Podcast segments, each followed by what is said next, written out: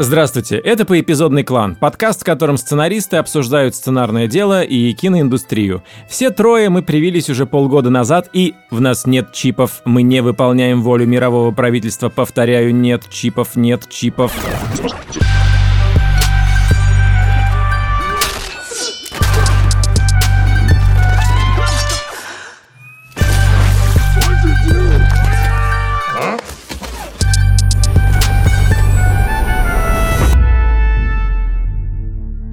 Этот сезон подкаста «Поэпизодный клан» выходит в партнерстве с Альфа-банком и его мобильным приложением.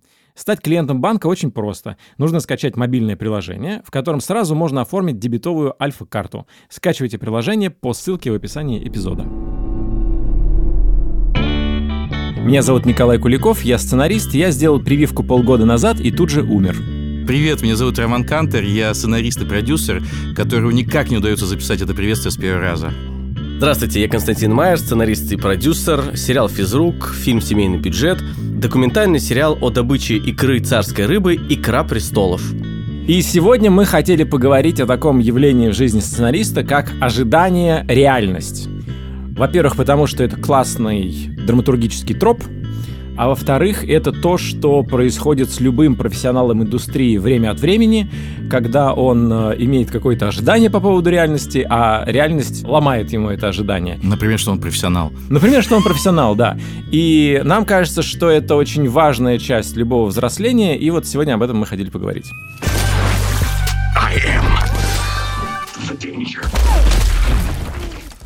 Во-первых, давайте Вспомним фильмы, в которых есть этот э, троп ожидание реальность, где персонаж живет и действует в полной уверенности, что реальность такая, как он себе ее представляет, с ее правилами, с ее законами, и когда он вдруг сталкивается с тем, что реальность не такая, он ну, сильно переживает, вся картина мира у него меняется. И таких фильмов довольно много.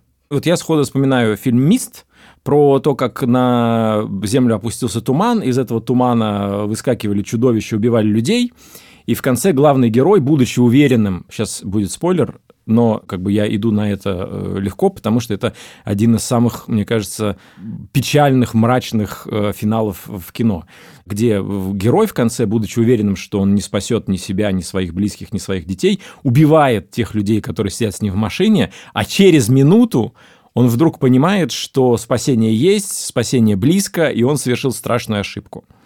Фильм «Обычные подозреваемые», где детектив, который расследует преступление, весь фильм разговаривает с Кевином Спейси в полной уверенности, что это калека и пешка в сложной игре, и только в конце понимает, что это самый главный злодей Кайзер Соза.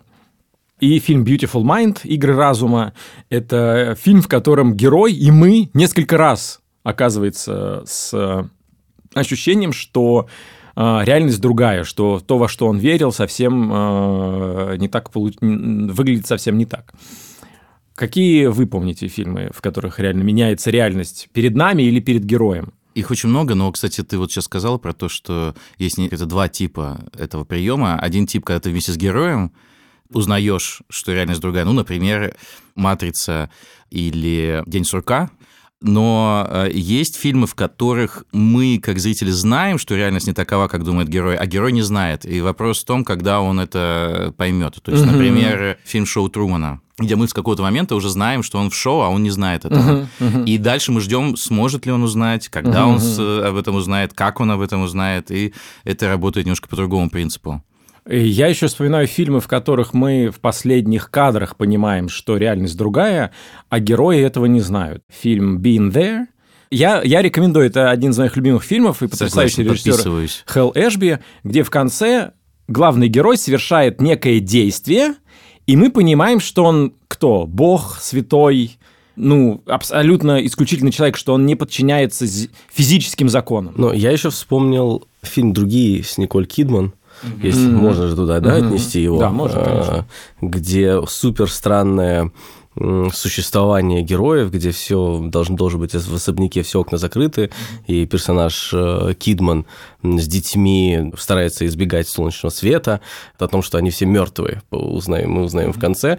Он 2001 года, Это тоже один из тех фильмов, которые я взял в видеосалоне, но это сильно оглушает, потому что я тогда мало смотрел фильмов с такими как бы поворотами неожиданными. Я с большой завистью отношусь к людям, которые могут придумать такие твисты, но как вам кажется, почему такие фильмы и такие повороты так хорошо запоминаются, потому что таких фильмов реально мы можем перечислить какое-то количество, и мы все хорошо помним, когда такое происходит. Это какая-то очень универсальная вещь, когда мы ставим под сомнение э, вообще окружающую нашу действительность. Каждый человек в разные моменты жизни, мне кажется, у него есть такой момент, когда он думает, что все не так, как я думаю. Поэтому это какая-то очень глубинная такая психологическая установка, которая ну, вот совпадает с этим ходом как бы, в истории.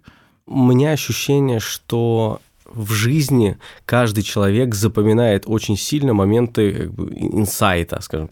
То есть тебе приходит озарение, и ты вдруг понимаешь, что те моменты жизни или какой-то путь, который ты проделал, на самом деле ты на него не ну, смотрел не под тем углом. То есть, но если посмотреть на это вот так, как, как ты вдруг сейчас понял, то ретроспективно вдруг у тебя все складывается и все становится ясно. И так как в жизни мы эти моменты вот, вот этого озарения очень запоминаем, то, соответственно, когда мы видим такое в кино, то мы тоже к этому быстро подключаемся. Это первое. Второе, человеку свойственно искать простые ответы на сложные жизненные ситуации. А правильный ответ? Правильный ответ.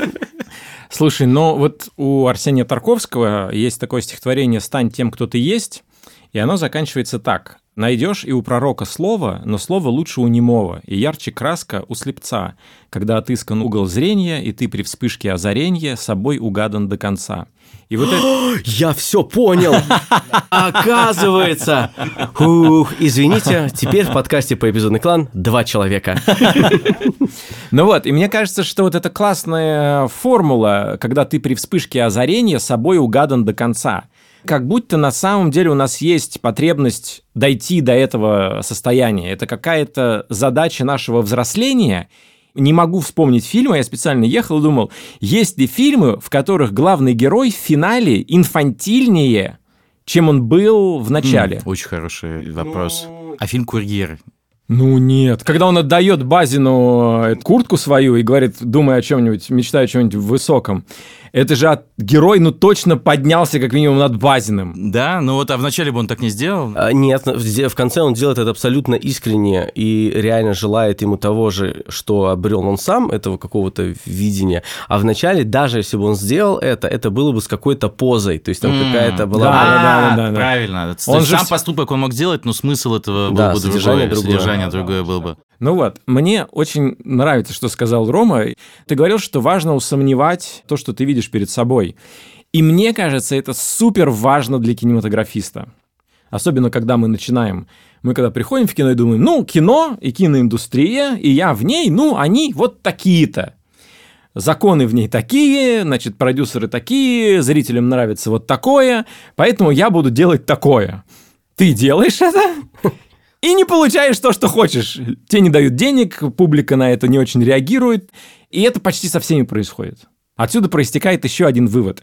Каждый раз, когда мы создаем фильм и думаем, вот эта идея, она понравится рынку, или вот этот фильм точно зайдет э, публике, каждый раз мы действуем в ожиданиях, а реальность, скорее всего, другая. Ну, иногда совпадает. Иногда совпадает, но надо помнить, что все люди, у которых фильм провалился в прокате, они все были уверены, что он выстрелит в прокате. Я, кстати, пока мы не перешли к этому, хотел дополнить предыдущий, просто очень хотел вам рассказать историю. Вчера буквально произошла. Я ну, извините, а, зашел, значит, э, почитать рецензии на эпидемию зарубежную на Rotten Tomatoes, потому что год не заходил, Значит, зашел, появилась одна рецензия, которую я не видел, из газеты The Spectator британской. Прочитал небольшую там рецензию, и из нее узнал, что, оказывается, у меня был такой в моей работе ход, вот как, как мы обсуждали, с изменением реальности. И там в конец этой рецензии было то, что, типа, и в этом сериале самый, типа, антиутопичный ход за последнее время в финале, когда появляются китайцы. И понятно, что реальность за время э, выхода сериала так изменилась, что теперь этот ход наполняет большим, чем наполнялось тогда. То есть для меня это было просто неожиданное появление каких-то людей неожиданных. Я не думал, что это меняет полностью реальность, э, в которой пребывают герои. А люди, которые смотрят сейчас, они понимают, так, китайцы, значит, в Карелии, ну, значит, мир как-то сильно не тот, как мы думали, да, теперь, то есть что-то сильно очень изменилось. И он сравнил это как раз с финалом «Планета обезьян». Очень лестное сравнение, наверное, не очень корректное, но, тем не менее, очень приятное. Кстати, Ром, очень хорошо, что ты перешел к чтению э, рецензий на свой став. Вот ты когда выходишь почитать в интернет, что пишут добрые люди нашей планеты, ты у тебя какие ожидания есть? На что надеешься? Да нет, уже ни на что. Ну, ну с... нет, ну, потому что ты стал мудрее. Хочется распаковать слово «уже». Конечно, что за ним стояло? Раньше было ожидание, что ты будешь нравиться всем. А если они будут критиковать, то будут критиковать за дело. Угу. А, как, как кто-то сказал, мне очень понравилась эта фраза, что даже когда тебя хвалят, то хвалят не за то. Что тебе хотелось бы, что тебя хвалили. Вот, я сейчас э, перешел на чтение англоязычных, э, потому что это какая-то новая территория, а она интересна, мне интересно, как там. То есть то же самое, но действительно вот там какие-то рецензии блогерские или реальных журналистов, там какой-нибудь Сидней Herald Трибюн. Мне так интересно, вот чувак Сидней Трибюн пишет пишет рецензию, ну, как бы это хочется почитать. То есть, что я из этого сделал, какой вывод? Когда ты перешел к англоязычным рецензиям, ты уже вышел в позицию исследователя. И поэтому ты, ну, если я правильно считываю, решил посмотреть, а как вот они пишут? Да, и о чем они пишут, и как они воспринимают. Потому что это интересно, потому что как бы с русским зрителем ты более-менее, ну, представляешь себе этих людей. В этом смысле как раз, э, я уже говорил, по-моему, как бы, что для меня было, с одной стороны, супер неожиданно, что фильм в данном случае я говорю о «Северных коньках», что он зашел вот именно в некоторых странах так сильно, то есть э, в Бразилии, в Латинской Америке и на Ближнем Востоке. То есть я никогда бы не предположил, что там вот Ближний Восток почему-то, угу. наверное, для них вот это действительно максимальная экзотика, угу. и, и это работает. Хотя, опять же, до этого, ну, я бы никогда в эту сторону даже не подумал. Угу. Вот. Ну и что это с тобой сделало, когда ты это столкнулся с этим? Слушай, да ничего, я уже сейчас я к этому подхожу диалектично, потому что достаточно открыть, вот я, я, я люблю читать вот на IMDb, как вот с детства я читал рецензии на фильмы и пытался судить по этим рецензиям что-то о фильме. Так вот и сейчас я открываю MDB и смотрю, и там какой-нибудь первый отзыв, там какой-нибудь 10 из 10, uh-huh. типа «Русские невероятно сняли сериал», uh-huh. там что-то, блин, э, там, я сейчас цитирую, uh-huh. «Кто это написал? У него очень большое сердце». Я такой «О, я ждал этого комментария лет 15». Камера, да, режиссура, да, актеры, да, но кто написал? Я думаю, как будто я сам написал этот отзыв, странно. Вот. И сам потом... книжку написал еще. Да, сам книжку написал, а потом читаешь ниже, и там два из десяти, и что это самое боринг, э, ужасно нелогичное повествование, когда ты видишь две вот рядом такие вещи, ну, ты как бы вот так. Ты, когда встречаешься вот с такой сбалансированной реакцией, скажем так, а, на твое произведение, ты скорее обесцениваешь положительные рецензии Конечно, или, или, или отрицательные? Мне кажется, все так делают, то есть просто пропускаешь автоматически все положительные. Вот просто они неинтересные.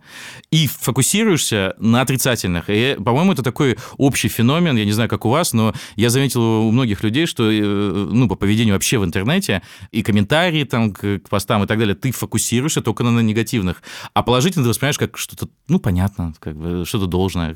Вот на самом деле, мне кажется, это естественная часть встречи с реальностью тебе всегда не нравится. То есть, хотя на самом деле стало лучше. Нео вышел из «Матрицы». Я знаю, какой мир настоящий. Ну да, он не совсем такой сказочный, как я хотел, но он реальный. И я с классными ребятами теперь вместе. Да. Там есть женщина, которую, кажется, мы любим друг друга. Да, я научился кунг-фу вообще за три секунды приблизительно. Чего плохого-то? Ну вот, и это, мне кажется, естественная часть во-первых, нашего существования, а во-вторых, это всегда естественная часть реакции героя. Всегда должно быть отторжение реальности. Никто не говорит «Здравствуй, новый э, чудесный новый мир».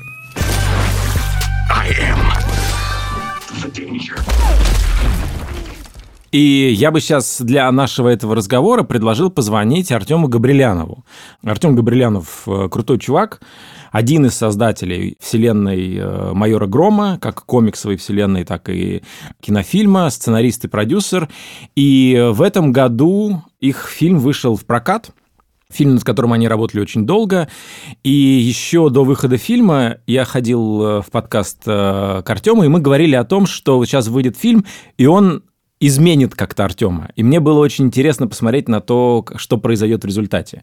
Мне кажется, там что-то случилось. Дайте трубочку, пожалуйста.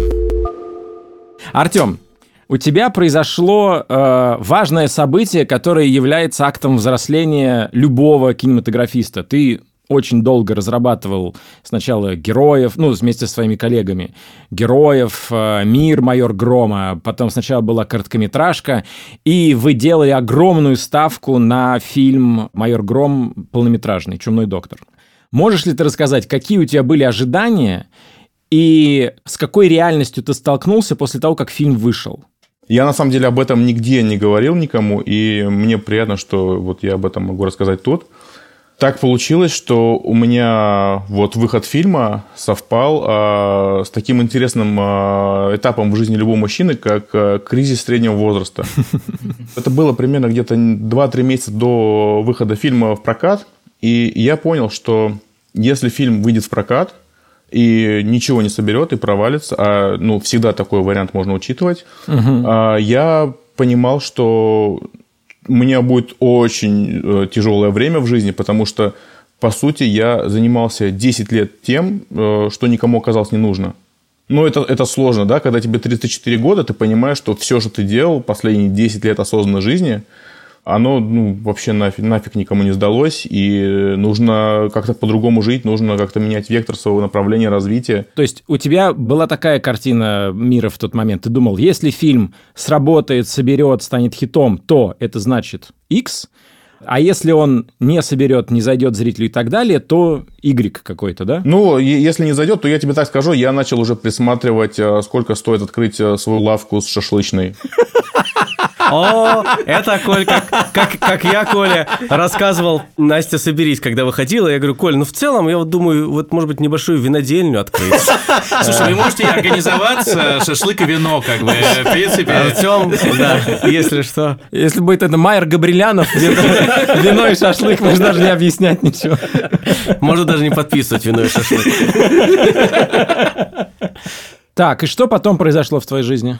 Конечно, было очень тяжело первой неделе, когда Годзилла и Mortal Kombat просто нас уничтожали. Фильм собрал ужасно мало, а при бюджете в почти 600 миллионов он собрал 300 с хвостиком.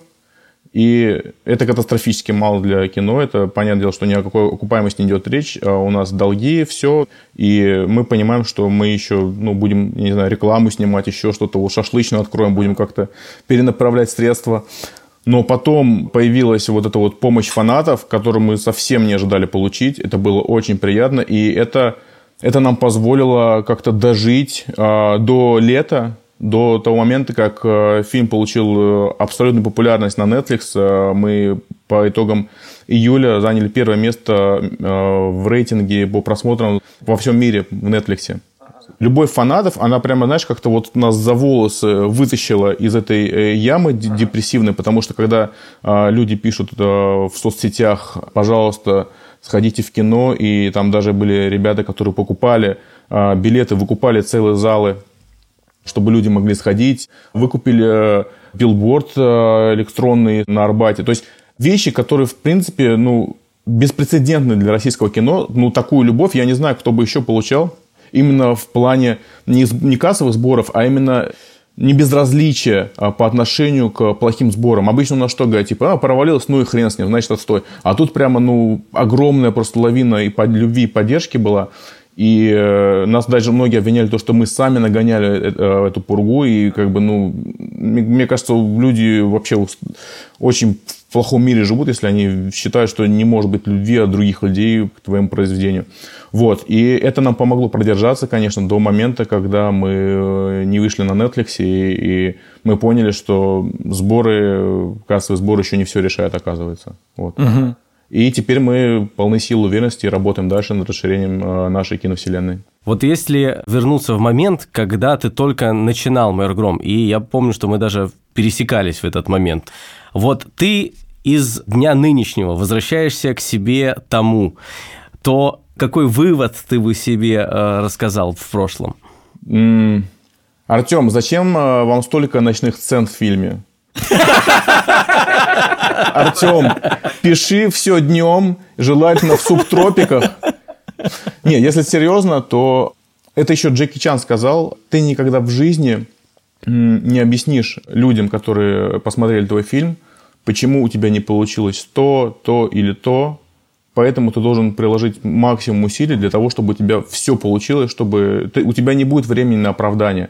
Поэтому мне вот единственное, что прям вот прям глубоко засело в голове, что никаких оправданий не может быть. Все сложно придумывать выход из этой сцены. У тебя не должно быть таких оправданий, ты не должен облегчать э, историю просто потому, что тебе так будет удобнее. Ты должен сделать это так, филигранно и так интересно, чтобы даже в суперсложной ситуации найти решение, и зрителю было это интересно смотреть. Это что касается именно вот э, работы со сценарием. Второе, нужно не так сильно оберегать свой сценарий. Я, конечно, очень люблю э, Арана Соркина, но мне кажется, это позволительно только ему. Вот, э, знаете, да, он говорит, что вот если у меня в сценарии написано, что персонаж мычит пять раз букву М, угу. то вот он должен прямо пять раз подряд и промычать угу. эту букву. Я не Аарон Соркин, и поэтому я с радостью иду на какие-то э, виды изменения там, в диалоговых составляющих. Мне очень нравится видеть, как артисты текст э, укладывают для себя. Это прям потрясающее э, зрелище. Особенно, когда артист не читал сценарий, не подготовился и начинает укладывать так, чтобы просто его запомнить. И даже в этот момент находятся какие-то классные штуки. И на прощание я тебе хотел подарить еще одно ожидание и реальность. Ты вот думал, что кризис среднего возраста, он в 34? Ага. Ну, подожди 42. Нет, просто ты думал, что это он называется кризис среднего возраста, это был кризис молодого возраста.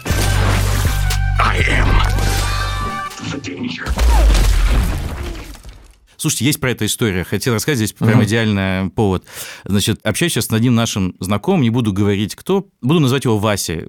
И он, значит, э, кинематографист, известный, успешный и так далее. И он работал с режиссером, буду называть его Гошей. И вот они, когда начинали делать свой проект, вот как Артем, uh-huh. да, на который делали ставку, в какой-то момент вдруг Uh, у них был такой разговор, uh, значит, uh, Гоша попросил Васю, он говорит, слушай, если вот, ну, будет успех там, и вот, и, и ты увидишь, что это сильно меня меняет, ты мне об этом скажи. Я очень не хочу превратиться. И он приводит пример, кого не хочет превратиться, э, там, в какого-то там актера или еще кого-то режиссера. И, значит, фильм выходит, это реально успех. Большой успех. Действительно, он замечает, как на глазах и Гоша начинает э, меняться. И он приходит к нему и говорит, слушай, помнишь, у нас был такой разговор по поводу того, что если вдруг я почувствую что-то, он говорит, Вася, иди на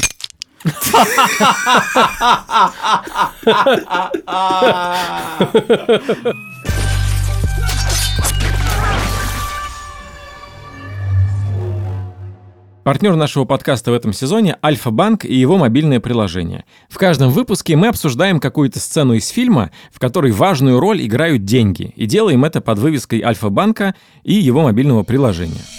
Деньги в кино! Деньги! И сегодня мы хотели обсудить сцену из э, десятой серии второго сезона сериала «Офис», американского офиса, который называется «Christmas Party». И это классная сцена, где сотрудники офиса, который на самом деле живет интереснее, чем любой офис на свете, они устраивают секрет Сенту, у этого секрет Сенты были правила. Мы не тратим на подарок больше 20 долларов, и чтобы все были в одинаковом положении, чтобы не было никакой социальной игры, потому что как только начинается социальная игра, в этом появляется статусность, там кто лучше, кто хуже, кто о ком заботится больше, кто меньше. Но вот было ограничение, что на 20 долларов, и фишка в том, что все потратили на подарки 20 долларов, а Майкл хвастается тем, что он так любит Райана, что вот он увлекся подбиранием подарка и потратил аж 400 долларов. И после этого все начинается супер неловко, супер как бы некрасиво. Все, за что мы любим этот сериал. Да, но при этом супер смешно.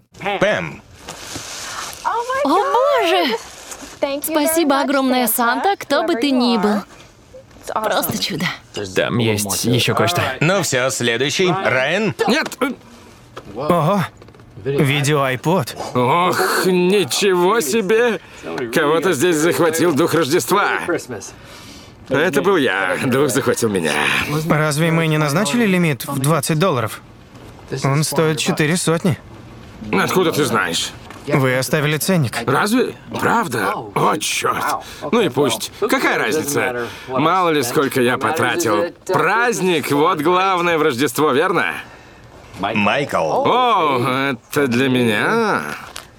И что у нас здесь? Да ладно. Я сама связала. Прихватку? Понятно. Фактически Филлис сказала, «Майкл, ты, конечно, сильно помогаешь всему офису, но я ценю тебя не дороже вязаной прихватки. Я Райну айпод купил!» Почему так происходит? Потому что возникли ожидания, и возникла неприятная реальность. Да, и ты на это можешь построить классную четырехминутную сцену, потому что в ней есть, еще раз подчеркну, социальная игра.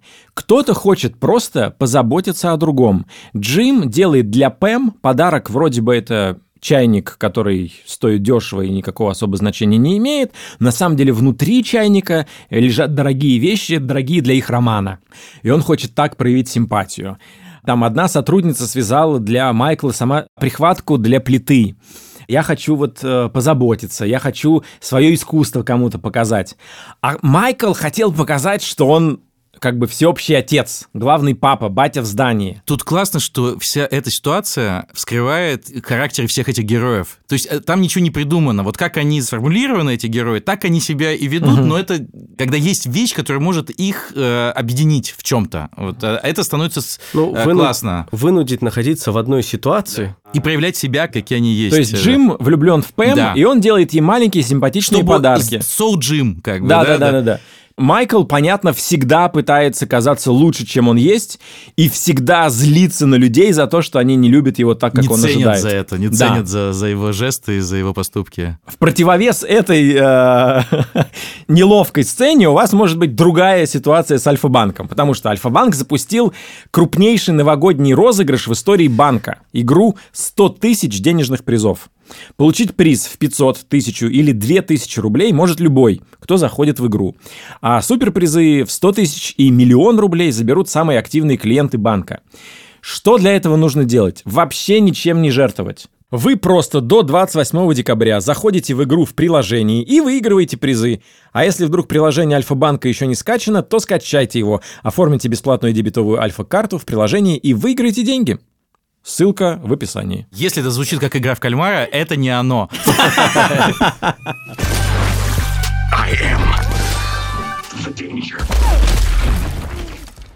Но интересно, что вот Артем сказал, что после того, как ты сталкиваешься с реальностью, с тобой происходит вот что. Ты думал, что мир черный и белый, то есть какой-то очень понятный.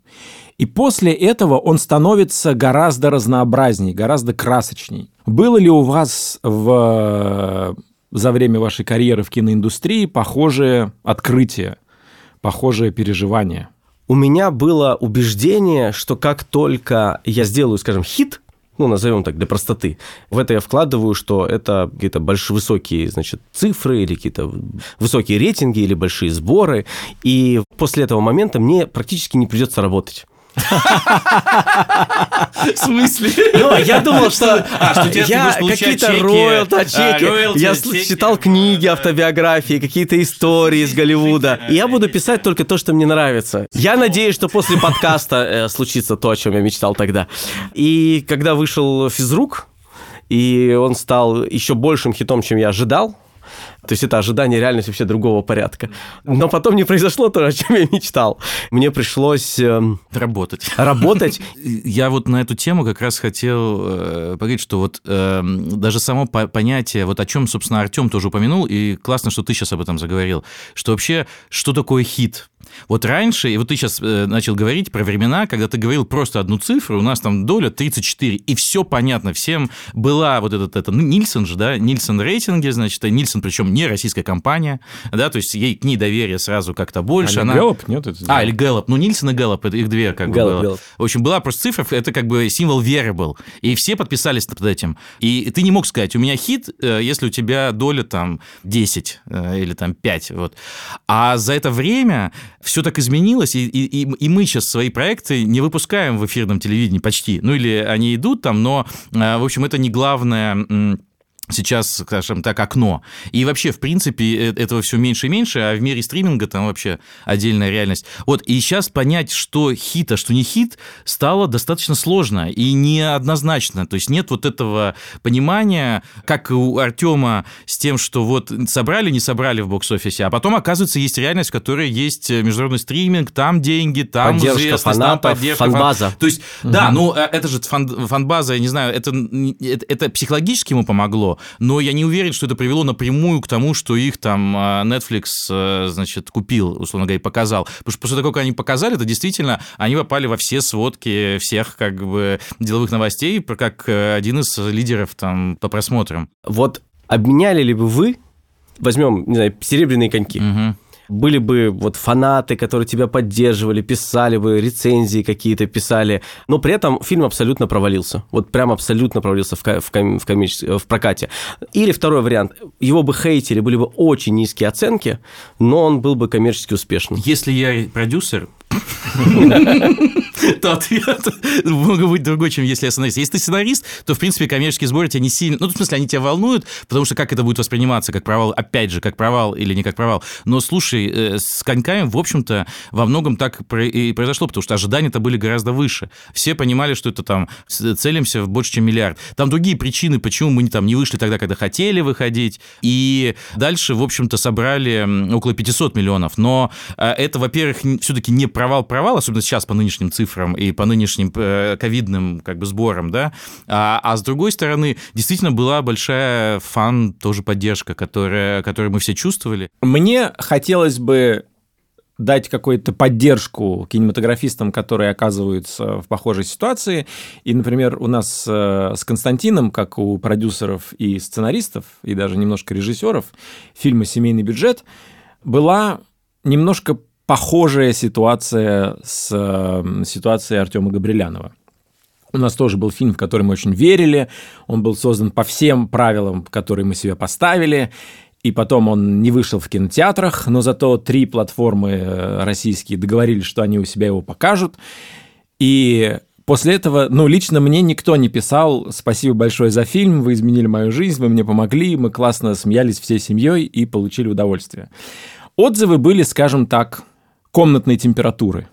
Прелесть в том, что нас это не разрушило, мы немножко взгрустнули, как поется в э, танго «Утомленные солнцем». Почему? Потому что, мне кажется, мы изначально, и это прям была установка, мы никак не связывали результат фильма со своей будущей жизнью. У нас прям был договор. Мы не представляем себе следующее, вот то, о чем Артем говорил. Угу. Он говорит, если сейчас фильм собирает, угу. то X, если он не собирает, то Y. Угу. Мы никакого X и Y не ставили на результаты фильма. Да, мы договорились, что этого уравнения у нас не будет. А вы, уточняющий вопрос, вы это в принципе сейчас, как правило, э, э, используете и не будете ставить, или конкретно к этому проекту вы не ставили такие установки? Ну, мне кажется, мы открыли этот принцип на этом фильме, mm. потому что слишком часто все менялось. Ну, и мне кажется, чтобы как-то проиллюстрировать это, вообще этот разговор про успех и неуспех, вот я недавно смотрел э, интервью Владимира Машкова, и он э, вспомнил такую ситуацию, и я действительно вспомнил, что так оно ведь и было. Об, об этом, мне кажется, многие забыли. Но когда выходил фильм «Движение вверх», первые дни проката были, даже первые, наверное, дня 3-4, на него не пошли. До Нового года. До Нового года, да. То есть на него не шли э, в том количестве. И я помню прекрасно, как переписывались все между собой и говорили, типа, ну все, провалился. Потому что тогда было ожидание, что если там вот не пошли в первый экран, значит, ну все, провал как бы. А сейчас даже смешно вспоминать, потому что Очевидно, сейчас этот фильм вошел, как э, он долгое время был самым кассовым фильмом. В любом случае, он будет э, долгие годы одним из самых кассовых э, фильмов в истории российского проката. Но ведь был такой момент, и кто-то мог уже там выброситься из окна, понимаете? Uh-huh. То есть, если бы ставил вот так вот э, вопрос, потому uh-huh. что как мы обычно думаем, что, э, и как тебе обычно говорят, э, типа, вот первый уикенд показывает, значит, если маркетинг не сработал, значит, и начинается это все. А потом, когда он начал собирать по 200 миллионов каждый день там в течение там двух или даже трех недель, и, и, и вот была эта касса, это было абсолютно нарушение всех правил, которые были до этого. И это, на самом деле, довольно часто происходит, то есть нарушение правил происходит так же, мне кажется, часто, как и, и, и исполнение этих правил в нашей индустрии. Вот, вот это один, одна из тех вещей, которые я вот для себя вынес э, даже на чужих примерах.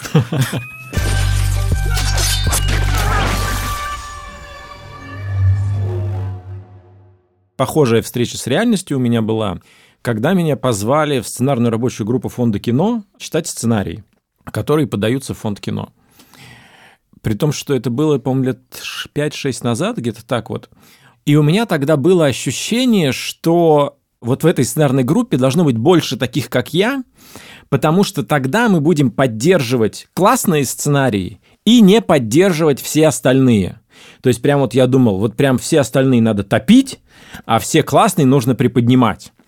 Но на самом деле в этой установке есть другая установка. Она говорит, что вот на авторском уровне, на уровне производства сценариев, огромное количество талантливых профессионалов, которые делают то, что нужно индустрии. А затык стоит на уровне выше, на уровне продюсирования, на уровне инвестирования, на уровне поддержки. И поскольку я выхожу уже на уровень как бы выше, я буду поддерживать что-то классное. Я помогу всем нам. Ну вот. Так. И Пока как... мне очень нравится эта история. Я сопереживаю герою, думаю, что же...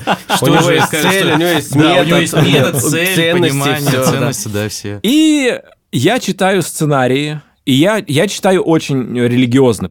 То есть я считаю, что если я пишу рецензию, значит, если меня автор потом поймает за пуговицу там в метро где-то скажет, а вот мне попала твоя рецензия на мой сценарий, ответь, что вот угу. ты написал плохого. Я ему скажу, я тебе скажу, почему написал, я скажу, у тебя на такой странице то-то, на такой странице то-то. Так мы с Колей и познакомились.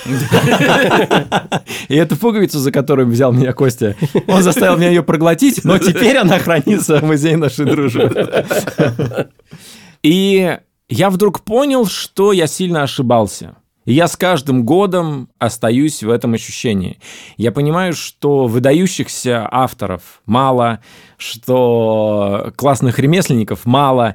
И это нормально, потому что где их много?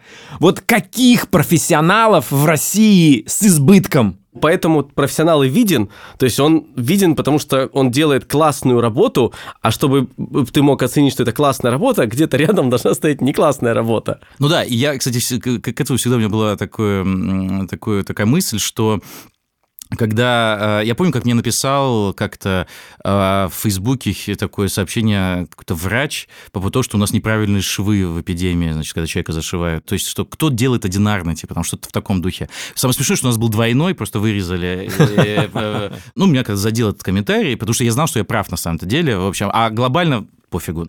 А дальше были такие еще комментарии, вот там Ридли Скотт, там вот э, в мире, где есть Аарон Соркин, понимаете, вот это все. А потом хотел сказать, почему нас сравнивают с Аароном Соркиным и Ридли Скоттом? Вот ты, допустим, врач, ты в рейтинге врачей мирового, вот в какой даже тысяч, десяти тысяч, ну как бы сто тысячный там, ну вот где ты вот объективно, ты бухгалтер, вот ты где в этом рейтинге всех бухгалтеров всего, всего мира? Неужели ты близок вот к Эндрю Скотту, который но, лучший бухгалтер? Мне кажется, что такая установка идет, ну, конкретно у врача или у бухгалтера, вот от чего.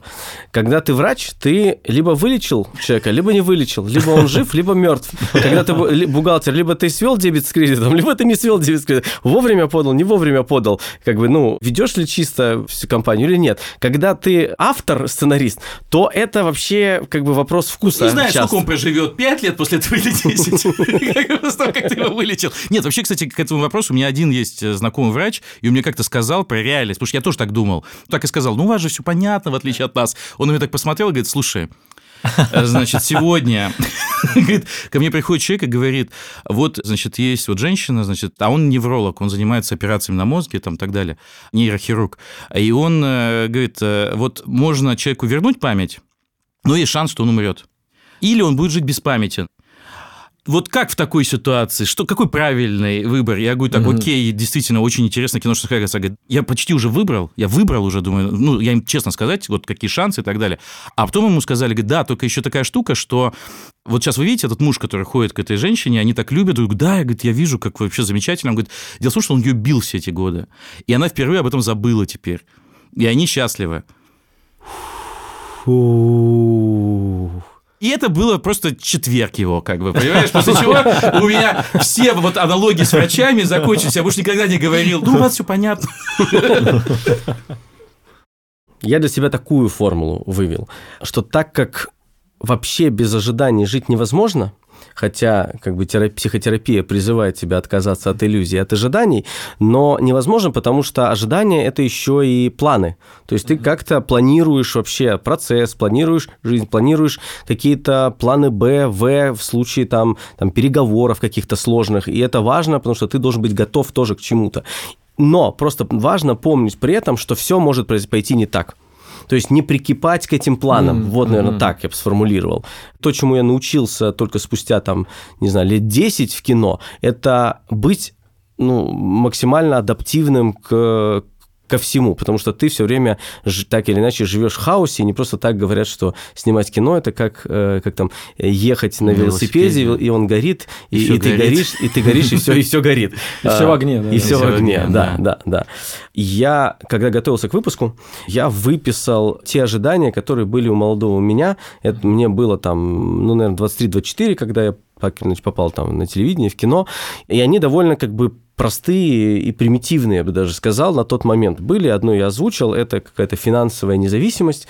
Именно такая, это и сейчас финансовая независимость. А там в очень инфантильной форме это все было, я рассказал. Другая вещь, это была ну, тщеславие и, и, и признание какое-то в абсолютной форме, то есть чтобы тобой будут все восхищаться. Ты только что-то придумал, и все, вау, вот это круто. Там много тусовок, э, что я буду тусоваться, а не работать большую часть как бы дня. Ну, то, что у тебя есть деньги. Да, да, да, да, да. Но дальше я себя спросил, а какой пункт я бы, какое, какое важное понимание я бы хотел донести до себя молодого, э, и какое было самая, наверное, ключевая иллюзия в тот момент, но которую вообще не осознавал, это то, что другие люди такие же, как и ты.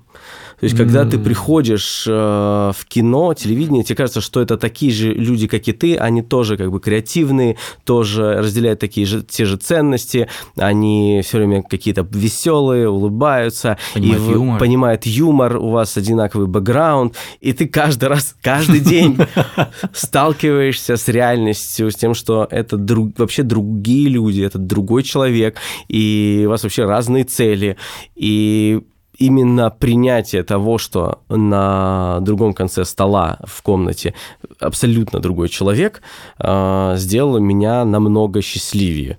Потому что, с одной стороны, у меня меньше иллюзий, а с другой стороны, этот человек на другом конце стола стал мне интересен. Хорошая, хорошая иллюзия. У меня э, похожая была, по сути, то же самое, чуть по-другому. Когда я думал, и когда я выбирал вот эти вот э, ожидания, я думал, какая же была главная. Вот, вот если выбирать главное, э, которое вот запомнилось, и которое как-то... И, и мнение, о, о которой видоизменилось с опытом, я вдруг подумал, что у меня была такая иллюзия, что если ты написал хороший сценарий, все сразу это поймут. То есть, что, э, что это как бы какая-то совершенно самоочевидная вещь.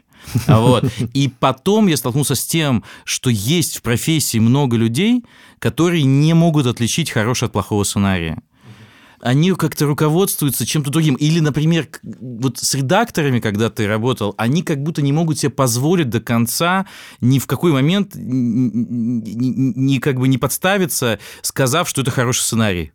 Mm. Понимаешь? Потому mm-hmm. что они тогда... А в чем тогда моя работа? В общем, mm-hmm. Моя работа здесь превращать полное говно mm-hmm. во что-то более-менее mm-hmm. снимаемое. Как бы. вот, э, и мы вообще здесь все такие сидим. Нас тут, заметил, человек mm-hmm. 30.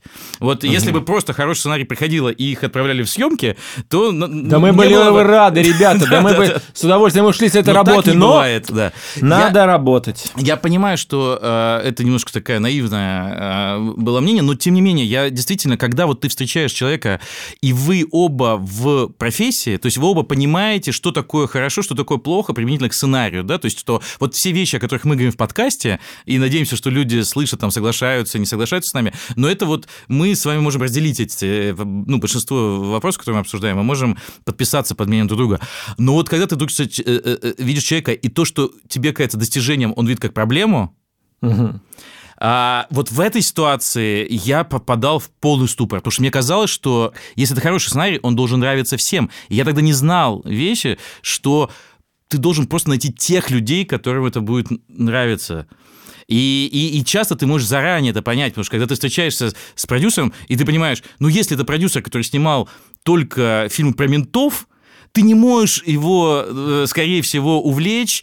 История взросления булочника, как бы, понимаешь, э, однокадровая.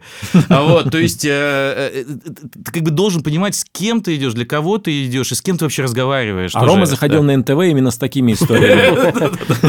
Да, и вот еще какая вещь. Я всегда думал, что запустить сценарий – это однозначно добро, это однозначно классная новость. И только потом я понял, что нет, важно правильно запустить свой проект. Потому что если ты просто придешь кому-то, кто говорит, отлично, нам нравится, снимаем, а это действительно там НТВ, как бы, то, то потом люди почему-то удивляются. Они говорят, ну как, у меня был «Игра престолов», сняли на ТВЦ с бюджетом в 20 тысяч рублей за, за эпизод. Почему получилось так плохо? Почему такие плохие костюмы? Почему такой режиссер? И вот это вот непонимание, как ну, вот действительно, как производит, и что, то есть, что сценарий не спасет все, как бы, что сценарий не может э, сделать все э, для того, чтобы фильм произошел.